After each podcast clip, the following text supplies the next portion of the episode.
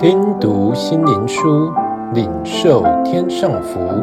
穆安德烈秘诀系列：弟兄相爱的秘诀。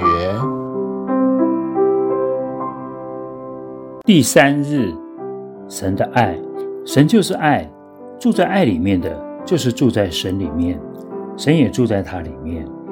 约翰一书四章十六节。但愿神借着圣灵赐给我们恩典。叫我们能领会到这测不透的奥秘。除了爱神以外，一无所有。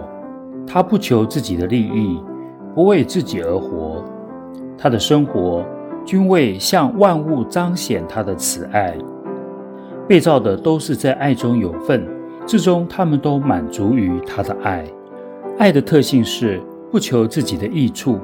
而要尽量供应别人，为别人牺牲。所以三一真神的第二位，即是为人牺牲，并为人而死在十字架上，去赢取人心。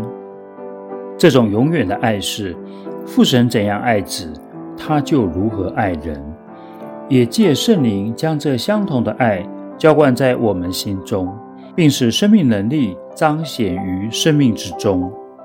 父神对此的爱。是基督对我们的爱，我们也以相同的爱去爱基督，遵行他的命令，爱弟兄，并试着去爱世上每个人，使他们因此归向基督。这些爱同样是永恒，神的大能超出人的理解。